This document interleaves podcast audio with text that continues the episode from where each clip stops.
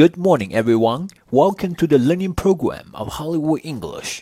大家早上好，欢迎来到好莱坞英语的美剧学习频道。我是主播 Vic。今天我们给大家带来一个地道的英语表达法，是 a buzzkill。这个表达法什么意思呢？请跟随小编一起来看一看吧。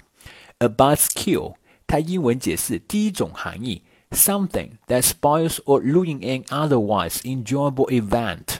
especially when in relation to ruin a drunken or drug-induced high. 它英文解释第二种含义：a person who ruins a positive moment for everyone else。它英文解释第三种含义：someone or something that stops people from enjoying themselves。它的中文意思是大煞风景的人或事物，扫兴的人或事物。 好的，接下来请跟随小编一起来看一看如何在口语当中来使用这一个表达法。例句 Number one. We were having a great time at the party until Jim puked all over the floor. That was a huge buzzkill. 我们一开始聚会玩的好好的，可后来 Jim 吐的满地都是，那可真是让人扫兴啊。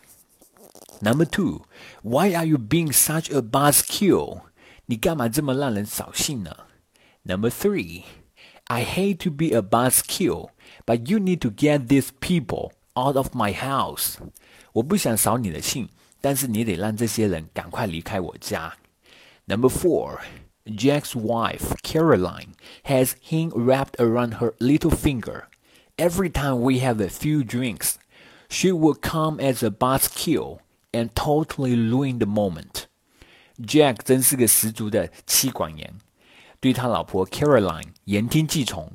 每次我们喝几杯的时候，他就会完全破坏我们的气氛，彻底扫了我们的兴致。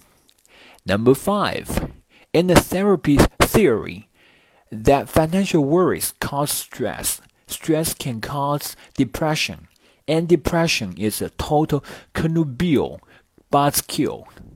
诊断说认为，经济上的忧虑往往导致压力，压力就会引起消沉，而消沉是婚姻破裂的始作俑者。Number six, talking about his dead wife at that moment. Seriously, isn't that a buzzkill?